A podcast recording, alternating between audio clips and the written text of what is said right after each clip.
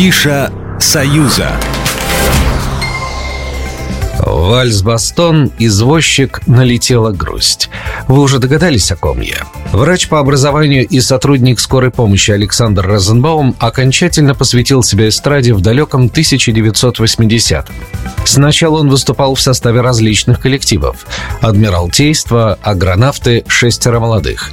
40 лет назад, в 1983-м, стартовала его сольная карьера – Сегодня Александр Розенбаум признанный мэтр отечественной эстрады, который всегда собирает полные залы.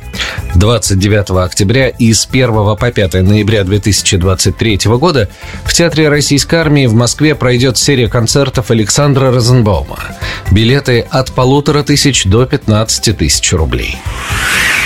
А теперь расскажу, как можно сэкономить. Программа «Московская музейная неделя» помогает бесплатно увидеть все интересные выставки за 7 дней. Из ближайших с 13 по 19 ноября. Практически во все музеи можно оформить бесплатный билет онлайн. Это особенно важно для небольших музейных пространств, куда пускают ограниченное число посетителей и сеансы по часам. Бесплатные билеты быстро заканчиваются.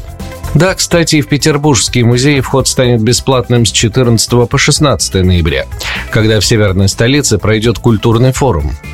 В честь этого горожанам предлагают бесплатно посетить музеи или мероприятия. В списке 39 музеев Петербурга. Эрмитаж, Исаакиевский собор, Русский музей, Музей истории Санкт-Петербурга, Музей театрального и музыкального искусства и другие.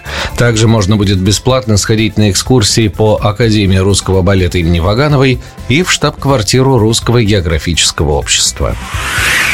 До 19 ноября в Софийском соборе в Полоцке проходит 28-й международный фестиваль органной музыки «Званы Софии». Программа фестиваля обещает быть яркой и разнообразной, а зрители смогут насладиться встречами с известными мастерами органного искусства. Концертный зал Софийского собора славится своей архитектурной красотой, и, конечно же, он идеально подходит для таких выступлений. 29 октября выступит Екатерина Мельникова. Российская органистка-импровизатор представит в своем проекте музыку композиторов из России, Франции, Италии, Германии, Аргентины, а также собственного сочинения. Публика сможет оценить транскрипции и переложения для органа и импровизации.